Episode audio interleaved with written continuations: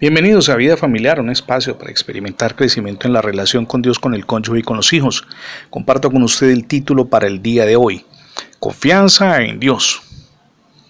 El catedrático norteamericano Mark Ray, quien reside en Kentucky, en los Estados Unidos, relata que no solamente se dejó arrastrar por la curiosidad de una aplicación para su teléfono celular, sino que de hecho la instaló que transmite información permanente sobre el estado del clima.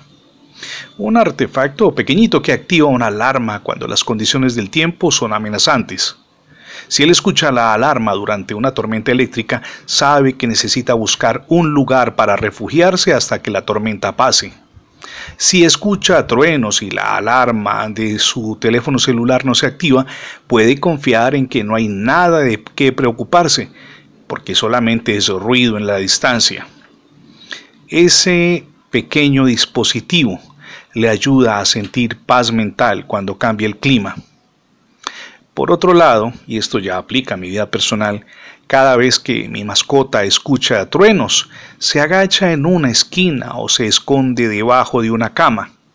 Nada que yo le diga o quizá algo que haga como acariciarle para que sienta un poco de paz, puede convencer a la mascota de que todo estará bien. No está en paz hasta que la tormenta ha pasado. Permítame citar aquí al Señor Jesús cuando en el libro de Juan capítulo 14 verso 27 dice, La paz les dejo, mi paz os doy. Yo no la doy como el mundo la da.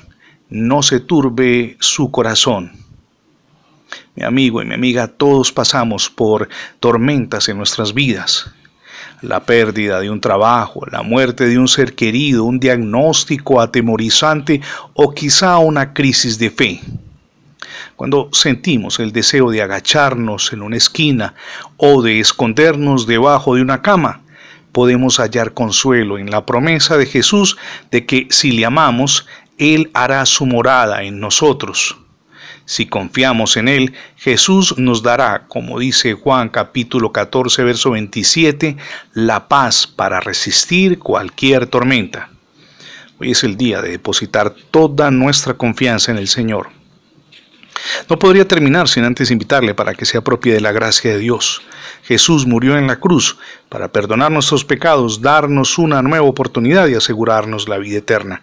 Apropiese de la gracia de Dios no podría tampoco dejar de decirle gracias a cada uno de ustedes por escuchar las transmisiones diarias de vida familiar en la radio, pero también en el formato de podcast.